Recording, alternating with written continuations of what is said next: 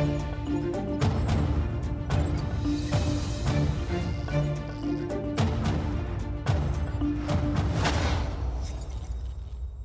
E hoje vai fazer um balanço do ano, dá destaque também a outros temas, como o escândalo de corrupção que abala o Parlamento Europeu, as irritações do Primeiro-Ministro e a entrevista que deu à revista Visão. Mas hoje começa Luís Marques Mendes. Muito boa noite, bem-vindo mais uma vez. Boa noite. Hoje começa pelo novo. O último comentário. Para o último ano. comentário do ano. Ano. Hoje começa eh, pelo novo apoio às famílias, 1 milhão e 37 mil agregados que vão receber. Ah, Deixa-me só. Diga. Deixa-me só fazer três notazinhas eh, eh, antes de entrarmos no tema. Sim, eh, Bom. mas pronto, eh, ok, este vai ser o primeiro tema. Certo. Então, Não, é era que só uma. eh, queria só fazer uma nota para saudar esta final do Mundial. Ah, Pronto. Era só saudar, eh, porque foi um jogo extraordinário, épico, Foi, foi, memorável, em que eu acho que verdadeiramente os dois mereciam ganhar. É um hino, de facto, ao futebol. Acho que a Argentina foi uma digna vencedora, a França uma digna vencida. É, portanto, acaba este Mundial, mas acho que tal- talvez foi das finais mais memoráveis do Mundial. Sim, foi muito Era só essa sim. saudação. Dúvida. Como estamos a falar de Mundial e esta semana Fernando Santos saiu do comando da seleção, queria também aqui fazer uma saudação a Fernando Santos. Porque acho que ele fez uma coisa que é muito, muito raro acontecer. Soube sair. Saiu pelo seu pé, saiu com elegância, com dignidade, com elevação, sem ressentimentos, agradecendo a toda a gente e, portanto, uma saudação e um agradecimento porque, de facto, ele conquistou títulos para Portugal que nunca ninguém antes tinha conquistado. mas esperava que o Presidente da Federação estivesse ao lado dele eh, e não esteve. Foi uma saída Percebeu-se- solitária. Percebeu-se que foi uma saída solitária pelo seu próprio pé, pela sua iniciativa, o que mostra que Fernando Santos é uma pessoa inteligente. Percebeu que havia aqui um fim de ciclo. Soube sair. É uma coisa em que é preciso ter arte e talento, ele teve as duas coisas. E depois também uma notazinha só, de outra natureza. Sim. Jovens, você já deu a notícia há bocadinho, jovens que estão retidos no Peru. Sim. Queria dar só aqui um pequenino testemunho. Ontem eu fui contactado pelo pai de uma dessas jovens, uma jovem médica, preocupado sobretudo por falta de informação sobre esta matéria e pedindo-me que fizesse aqui uma referência. Como o assunto é muito delicado, eu optei em primeiro lugar por falar com o Governo. E o Governo teve a amabilidade hoje de me informar de um conjunto de passos, de ações e de iniciativas que tem vindo a fazer para retirar ou ajudar a retirar do Peru todos aqueles portugueses, designadamente aqueles jovens. E mais o Governo, através do Ministro dos Estrangeiros, falou hoje com os pais de alguns desses jovens, portanto, transmitindo, por indicação do Primeiro-Ministro, algumas informações. E eu só queria dar aqui o meu testemunho. Alguns jovens já estão numa situação mais adiantada, Sim. ou seja, no sentido do regresso. Há outros que ainda não, infelizmente, mas ó, o testemunho que eu queria dar é o seguinte: percebi das conversas com o Governo que o Governo está muito empenhado e a trabalhar, de facto, afincadamente para resolver a situação. E, portanto, há que ter esperança. Eu queria dar aqui este testemunho, um bocadinho para conforto, quer dos jovens, quer das suas famílias. Já é motivo de preocupação. Mas vamos eh, Sim, arrancar senhor. com os temas que tinha inicialmente previsto. Portanto, 1 milhão e 37 mil agregados que vão receber eh, a partir da, da próxima, do próximo dia 23 eh, 240 euros. Era uma medida necessária, uma boa medida? Digamos que é uma medida necessária, uma boa medida e uma medida positiva. Ninguém estava à espera, evidentemente, mas é uma medida indiscutivelmente positiva, sobretudo porque é para as pessoas mais pobres, mais frágeis, mais vulneráveis. E essas têm um sofrimento ainda maior que as outras, sobretudo por causa da inflação, em particular na alimentação. E como já vamos ver de seguida, de facto, a inflação na alimentação continua altíssima. Re- Reparemos no cabaz alimentar com 63 produtos essenciais promovido pela DECO. Nesta última semana, continuamos ao mesmo nível com uma inflação no cabaz alimentar na ordem de 19%. Ou seja, o dobro da inflação global. Isto afeta sobretudo quem? Obviamente que as famílias mais pobres. Segundo, mesmo no domínio da alimentação há produtos que subiram de preço de forma brutal, como alguns que vamos ver já na, na imagem. Não é 19%, nem 20%. há um conjunto de produtos que certamente vão aparecer aqui num, num- num outro quadro, como ali estão o arroz, a polpa de tomate, a pescada fresca, o leite meio gordo, o açúcar, a cenoura, são aumentos de facto muitíssimo maiores. Tudo para, portanto, indo direto à sua questão, em função desta situação. Já para não falar da energia, obviamente que este apoio é bem-vindo.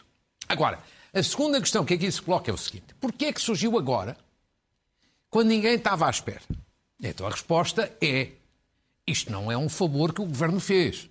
Isto eu acho que é da mais elementar justiça que o Governo pôde tomar esta decisão. Porquê? Porque tem os cofres cheios. Claro. Tem os cofres cheios. Ou seja, a inflação prejudica a si, a mim, sobretudo os mais pobres, mas ajuda muito o Estado. Com a inflação, o Estado tem mais receita fiscal em vários impostos, designadamente no IVA. E, portanto, a crise chega a todos, mas os cofres do Estado, esses, não têm crise. E, portanto, o Governo, desta forma, consegue, de uma assentada, ter um déficit ainda mais baixo do que o previsto e ajudar um pouco mais do que é necessário. Portanto, até porque vemos no quadro que tem uma grande folga orçamental. É? Vamos, é? vamos ver exatamente. A receita, a receita fiscal estava previsto no orçamento ter um crescimento de 6,6%. Em outubro, que são os últimos dados conhecidos, 19%. Ou seja, isso significa mais 4,5 mil milhões de euros do que o previsto. Portanto, é uma espécie de lucro excessivo que o Estado tem. Tem receita a mais. Logo, é bom que a distribua pelas famílias, certo? Sim. Segundo, vejamos o domínio do IVA. No domínio do IVA, que é talvez o imposto onde ainda se nota mais eh, a ajuda ao, ao governo estava previsto um crescimento da ordem de 10%. O crescimento está em mais do dobro, 21%. Uma vez mais, dados de outubro, que são os últimos dados eh, conhecidos. Ou seja, com tudo isto, o Governo tinha condições para dar este apoio. Mais ainda, vejamos ainda de outubro. Outubro, só outubro. Se o ano terminasse praticamente em outubro, o Governo não acabava o ano com déficit, mas sim com excedente orçamental. Vejamos ali neste, neste quadro. Ou seja, mais receita do que despesa. Receita 82,9 mil milhões de euros e despesa 80,4 mil milhões. Ou seja, se o ano terminasse em outubro, havia um excedente orçamental. Como de resto, não sou eu apenas que o digo. Ainda hoje, Rui Baleiras, que é o presidente da Unidade Técnica de Apoio Orçamental, disse isso numa entrevista ao Negócios. Ou seja... Mas com tanto excedente poderia ir mais longe, então? Essa na é sua que é opinião? Questão. Essa é que é a questão. Essa é que é a questão. Eu acho que sim. Quer dizer, Qual o Governo não só não fez um favor ao dar este apoio, como, como a situação dos cofres do Estado está muito boa, como o Estado está a ter muitíssimo mais receita do que previa, como o déficit que estava previsto está mais que assegurado, o Primeiro-Ministro até anunciou esta semana que vai ficar abaixo disso, eu acho que tinha sido possível fazer mais. E dou-lhe aqui dois exemplos. Teria sido possível se houvesse vontade da parte do Governo, por exemplo, ter um aumento extra aos funcionários públicos que tem sido, em termos salariais, maltratados nos últimos anos. Podia, podia ser possível. Uma despesa permanente, não é uma despesa pontual. Sim, é, é um, um aumento extraordinário. Sim, com certeza, mas os funcionários públicos estão a ter uma situação muito, muito de grande desvalorização salarial nos últimos anos. É uma e, portanto, na sua opinião, mereciam aqui uma atenção e mais. Mas, mas dou-lhe outros exemplos. Tinha sido possível, por exemplo, fazer alguma redução de impostos, por exemplo, no IVA da alimentação, Sim. ainda que, seja apenas, que fosse apenas a título temporário. Sim. Durante este ano, era possível. Ou até um aumento extra, um segundo aumento extra aos pensionistas com pensão mais, pensões mais baixas. O governo tinha folga. Tinha folga para tudo isto. Numa palavra, resumindo, a medida é boa? É. A medida é possível, porquê? Porque os cofres do Estado estão cheios. Terceiro, tinha sido possível ir mais longe e, mesmo assim, continuar com um déficit baixo, que também é importante do ponto de vista das finanças públicas. Os cofres continuariam cheios. E o Primeiro-Ministro aproveitou a, a, entrevista à revista Visão Sim. para fazer esse anúncio. Uma entrevista muito criticada por alguns setores, certamente vai falar também Sim. sobre isso, mas este momento, claramente, de acordo com aquilo que, que o ouvi Sim. dizer, não, não, esta escolha do momento não foi inocente não, para claro, dar esta entrevista. Não, claro que não, nada é inocente na, na, na política, política, e com o Primeiro-Ministro, e acho que foi claramente um objetivo, uma intenção, um propósito de quê? Reganhar a iniciativa política. Muita gente tem dito, eu próprio, aqui eu tenho dito, que o Primeiro-Ministro tem vindo a perder a iniciativa política. As coisas não têm corrido bem ao Governo durante estes meses. Muitas polémicas, muitos casos, demissões, remodelações, e portanto o objetivo foi reganhar a iniciativa política. E portanto deu esta entrevista à Visão, parabéns à Visão, porque é um número fantástico, e parabéns àqueles que fizeram a entrevista, porque ela foi muito bem, muito bem conduzida. Uh, e, portanto, o objetivo foi esse. E onde é que se percebe até isso? Percebe-se, sobretudo, nas três novidades que o Primeiro-Ministro dá. Ele levava as novidades ali preparadinhas para dar na entrevista. Uhum. Que era isso que ele queria destacar. A novidade do apoio extraordinário, já falámos disso. A novidade que o déficit vai ficar abaixo do que estava previsto. E a novidade de que o crescimento da riqueza nacional do PIB vai ser ligeiramente superior também ao que tinha sido avançado é caso para dizer que são três boas notícias. Agora, a parte da entrevista que foi mais criticada, à esquerda e à direita, incluindo até por amigos do Primeiro-Ministro. Pedro Cisa Vieira, Sim. que é amigo pessoal de António Costa e que é um ex-ministro, criticou o quê? O tom da entrevista. Uhum. Isso acho que foram críticas generalizadas à esquerda e à direita. E eu acho com alguma razão. Alguma? Sim, com razão, se quiser. Tiro alguma. Ou seja, o Primeiro-Ministro usou um tom na entrevista que é um tom de uma pessoa irritada. Há uns que dizem zangada, mal disposta. Um tom irritado. De resto, foi na entrevista e até fora da entrevista, esta semana. Vejamos. Irritado com, o, com o, a iniciativa liberal. A quem disse, ah, são os queques que gostam de guinchar. Os guinchos, sim. Os guinchos dos queques. Hum. Quer dizer, irritado, irritado e até usando uma linguagem que não é própria de um Primeiro-Ministro. Um Primeiro-Ministro não pode baixar este tipo de linguagem. Mas irritado. Irritado, por exemplo, com os jornalistas e comentadores. Leia-se, portanto, consigo, comigo e com, com todos os outros. Sobretudo por causa das polémicas do governo. Como se os jornalistas ou comentadores tenham culpa da Ministra da Saúde, Marta Temido, ter demitida, ou do Secretário de Estado, Miguel Alves, ter-se metido naquela embrulhadas todas e ter-se ter demitido. Ah, é a culpa foi do governo, não, foi dos jornalistas, nem dos comentadores. Mas mesmo fora da entrevista, o Primeiro-Ministro também teve aquela irritação, ele próprio reconheceu com Carlos Moedas. Sim. E já depois de deixar os microfones depois, naquela parte, não é? Exatamente, aqueles à parte. E depois, e uh, aquela questão, e depois teve que pedir desculpa. Fez bem em pedir desculpa, mas evidentemente que isto há um traço em comum, claro, que é. O Primeiro-Ministro anda muito irritado. Mas eh, porquê é que anda António Costa com o, o pavio curto, chamemos-lhe assim? Há várias teorias a esse respeito. Que ele anda irritado, digamos assim, zangado que anda um pouco intranquilo, isso é indiscutível. Agora, o porquê? Há quem diga, ah, está cansado porque já são sete anos de governo e governar não é uma tarefa fácil. E eu acho que quem diz isso tem alguma razão. Há outros que dizem, ah, não, isto são tiques de alguma sobranceria, maioria absoluta, é sempre assim quando há maioria absoluta. Também pode ser verdade, sem dúvida. Mas eu acho, sinceramente, que isto, que não é normal, não é normal um Primeiro-Ministro que ainda está em início de mandato, ainda falta quatro anos para chegar ao fim, que acaba de ter uma maioria absoluta, que é uma coisa em que ele tem mérito, é uma coisa raríssima. Portanto, ele tem condições fantásticas. Porquê é que está irritado? Eu acho que há uma outra razão. Menos falada, mas eu acho que tem ainda mais importante. E que é? É o sonho europeu do Primeiro-Ministro. Eu explico de uma forma muito simples. Hum.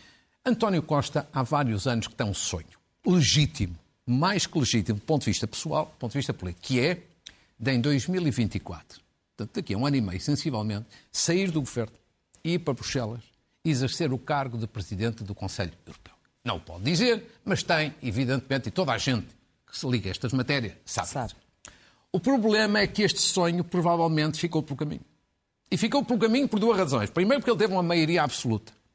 Com uma maioria absoluta é difícil deixar um governo a meio do mandato. E depois, também não ajudou o Presidente da República, que, que no momento em que lhe deu posse, disse: se o senhor sair, vamos ter provavelmente eleições antecipadas. Uma crise política. E António Costa, evidentemente que não quer correr o risco de ir para eleições antecipadas, mesmo que sejam disputadas por outro que não ele, o PS perder e depois estar o PS a atacá-lo por ele ser o causador da derrota. Ou seja, o que está a dizer é que esta irritação uh, é fruto muito. de uma má gestão dessa frustração? Não direi que é uma questão de má gestão, é uma frustração mesmo. Ou seja, ele tinha este sonho. Este sonho, em princípio, ficou inviabilizado por estas razões. A ser maioria absoluta e Presidente da República. E é um homem frustrado. E um homem frustrado tende a ser irritado, intranquilo. Isto é humano, é normal. E eu acho que isto pesa imenso. E, portanto, ele fica simultaneamente irritado. Porquê? Primeiro porque provavelmente já não vai para Bruxelas a não ser queira correr o risco de uma crise política. E isso não é fácil.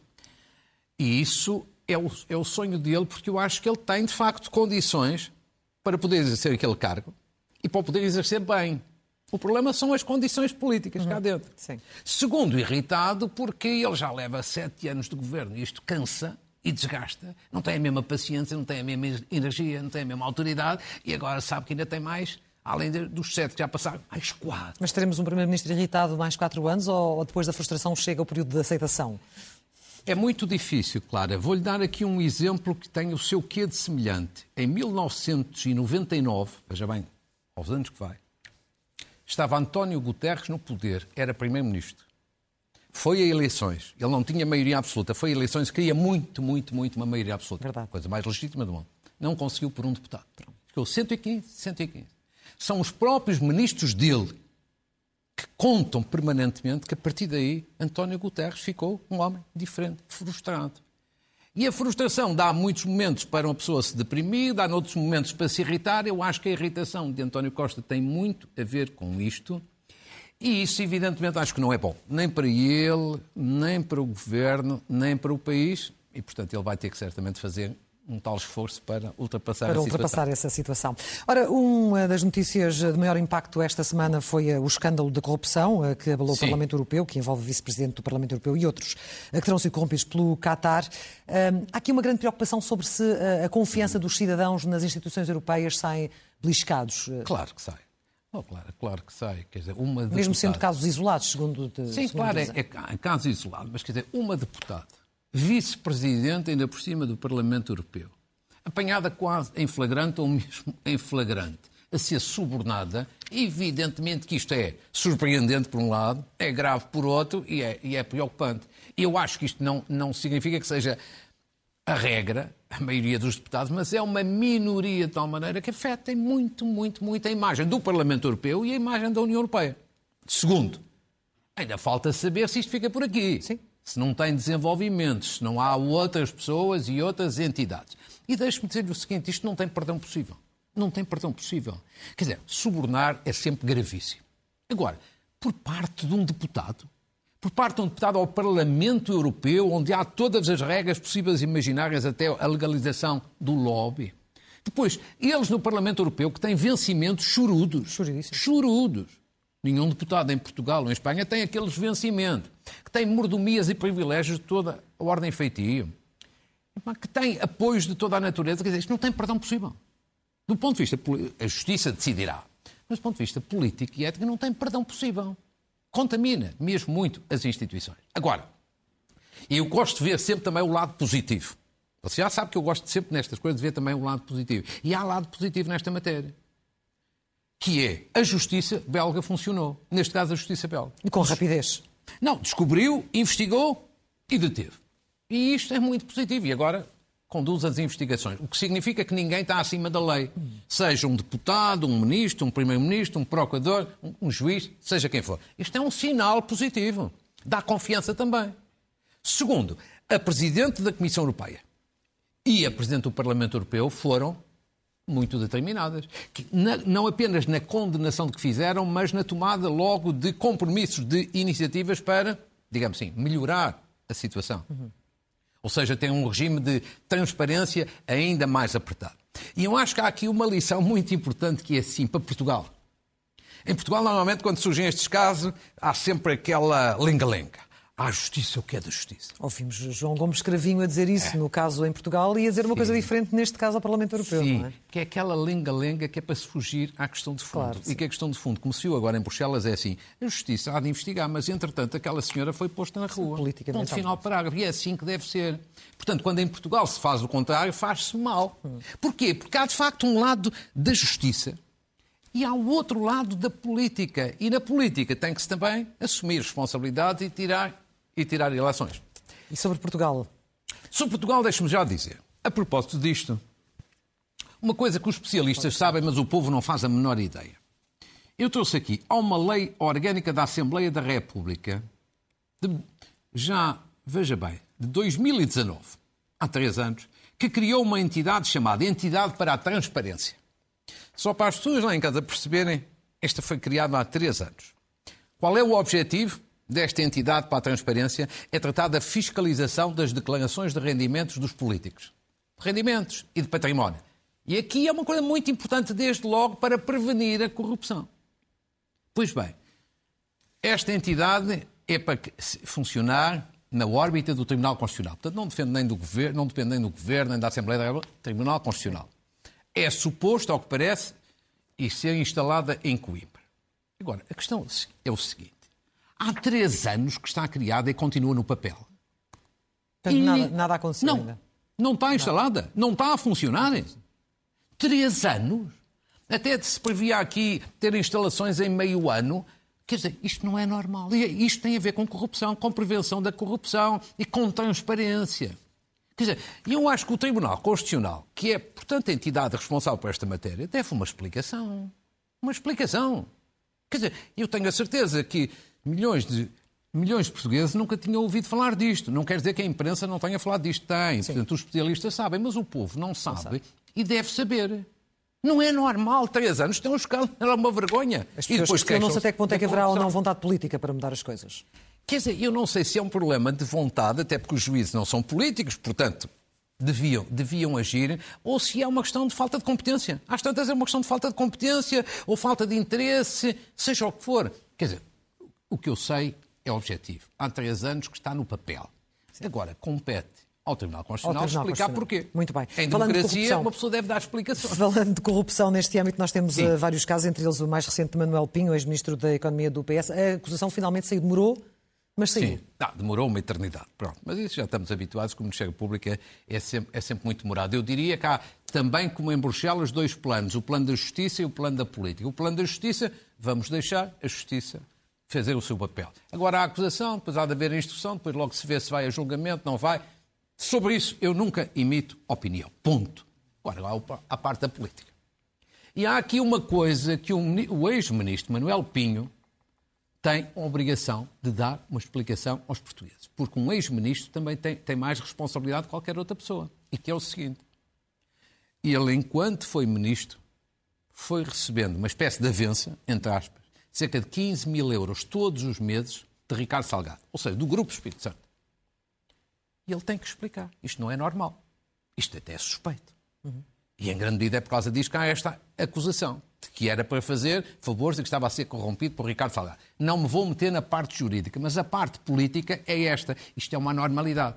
Isto é suspeito. E, portanto, ele tem a obrigação de vir a público explicar porquê é que recebia este dinheiro. Porquê? Porquê?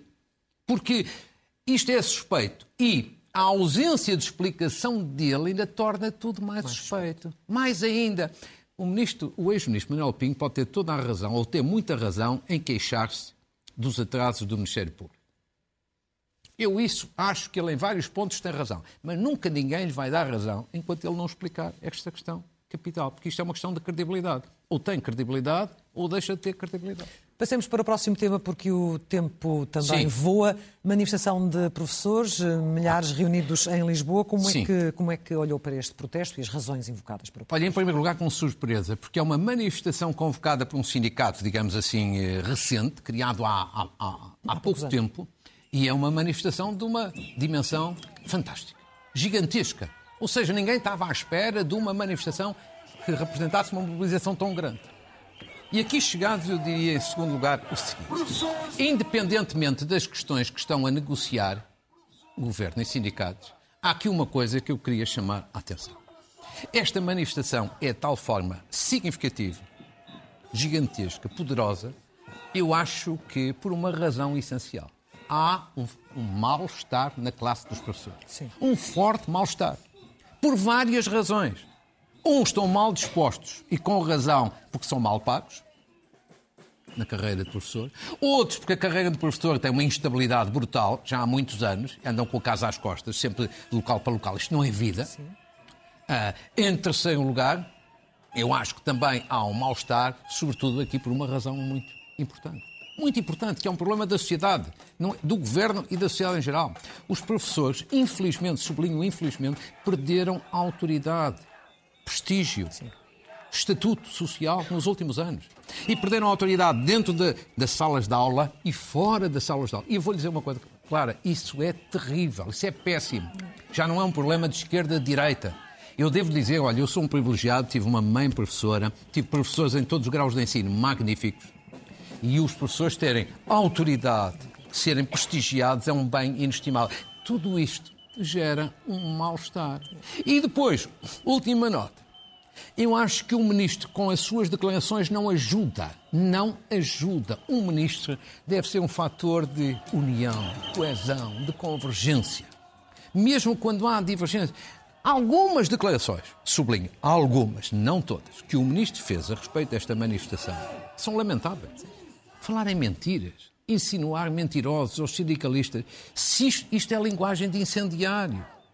Depois ele teve outra já natureza diferente. Numa palavra, eu acho que há um mal-estar enorme. Eu acho que os professores, no essencial, têm razão quanto ele mal-estar, e até por uma, por uma questão que é tanto chamar a atenção. O ministro é ministro agora, mas já era secretário de Estado ao longo de sete anos. E, portanto, há aqui um acumulado. Oxalá seja possível resolver isso, mas acho que o ministro tem que mostrar uma atitude diferente. Não pode ser um incendiário, tem que ser mais um bombeiro. Um, agregador. Agregador. Vamos, eh, em dois minutos e meio, fazer um rápido balanço do ano em várias áreas? Vamos, sim, Começando pelos, o acontecimento internacional isto do é, ano. Isto é uma espécie de ano horrível. Sim, em muitos aspectos, sim, é, tudo, é quase tudo mau. Vejamos. Balanço do ano no plano internacional. Para mim, o acontecimento internacional do ano, acho para mim, para quase toda a gente, é a guerra na Ucrânia, evidentemente. No início era David contra Golias, ou seja, a Rússia com uma clara vantagem no plano militar, e agora a guerra está muito equilibrada, com até uma ligeira vantagem para a Ucrânia. Segundo, qual é a figura para mim internacional do ano? É o presidente Zelensky. Também acho que é relativamente consensual. Antes da guerra ele era um ilustre desconhecido, conhecido obviamente na, na Ucrânia, mas pouco fora da Ucrânia, hoje é um talento na política e na comunicação e é o grande herói desta guerra. No plano interno nacional, o acontecimento nacional, do ponto de vista político, para mim, é o fim da geringonça. A geringonça durou vários anos e acabou. Há sete anos serviu para o Partido Socialista chegar ao poder. Sete anos depois, deu cabo da vida do PCP e do Bloco de Esquerda, e não parece que tenha deixado uma marca assim tão forte na governação. A figura nacional do ano para mim é António Costa, o Primeiro-Ministro, por uma razão simples, óbvia e compreensível. Ganhou uma maioria absoluta, o que é uma coisa rara. É a segunda maioria absoluta do Partido Socialista e, se cumprir até ao final, 2026, como é o mais provável, vai bater o recorde de longevidade com o Primeiro-Ministro, que é atualmente Cavaco Silva. Ou seja, vai fazer mais do que 10 anos. Falta saber a marca que vai deixar na governação. Esse é que é o ponto mais delicado. No plano económico, o acontecimento económico, para mim, é o regresso da inflação. Praticamente há 30 anos que não tínhamos uma inflação tão alta, voltou em força. É uma espécie de novo imposto e de imposto o mais injusto de todos. Pelos vistos, para o Estado não é mau, como, como já vimos. No, no plano da sociedade, eu selecionei aqui, para mim, dois factos do ano. O fim da máscara. Sim, sim. Durante dois anos andámos de máscara, já acabou a máscara, esperemos que não volte. E a pedofilia na Igreja. A Igreja começou bem, criando uma comissão independente para investigar. Depois andou aos avanços e recuos e fez várias declarações infelizes. Manchou despropositadamente a sua imagem. Esperemos agora que a comissão tenha bons resultados. A concluir, no plano do desporto, para mim, a figura do ano, embora não seja pelas melhores razões, é Cristiano Ronaldo. Isto foi um ano horrível para ele. Tudo lhe correu mal no plano pessoal, no plano do seu clube, Manchester United, e no plano da, da seleção. Só podemos desejar-lhe um ano melhor. Vamos às notas finais e aos livros. Uma saudação a António Guterres, o secretário-geral das Nações Unidas, vai ser homenageado no dia 5 de janeiro pela Universidade de Lisboa, atribuindo-lhe um prémio que já tinha sido com que já tinha sido extinguido em 2020. Justíssimo. Uma saudação a Miguel Costa Matos, líder da Juventude Socialista, que acabou de ser reeleito hoje e que é um jovem cheio de talento. Saudação a João Luís Barreto Guimarães, teve o Prémio Pessoa, mais um médico com grande qualidade no domínio da poesia, da cultura e das letras em geral. Parabéns. Saudação à nova bastonária da Ordem dos Advogados, Fernanda de Oliveira Pinheiro, que foi eleita nos últimos dias. Uma saudação a quatro associações que receberam o Prémio de Direitos Humanos da Assembleia da República. Primeiras duas que receberam, a Associação Adolescer e Fundação Alamano, e duas que receberam, digamos assim, medalhas de ouro, a Associação Acreditar e João 13 têm em comum, são quatro associações que têm um trabalho notável no plano dos direitos humanos e no plano da integração eh, de refugiados e no apoio a famílias carenciadas. E agora, agora para terminar, um primeiro livro de uma colega sua que também, além de jornalista, é académica, Joana Reis, que é um livro fantástico lançado esta semana, que é a biografia do professor Mário Pinto. O professor Mário Pinto é um grande humanista, um académico eh, ilustre, um ex-político e uma pessoa, sobretudo, que se notabilizou na defesa da liberdade de ensino e de educação. E Joana Reis, académica e jornalista, faz aqui um trabalho fantástico.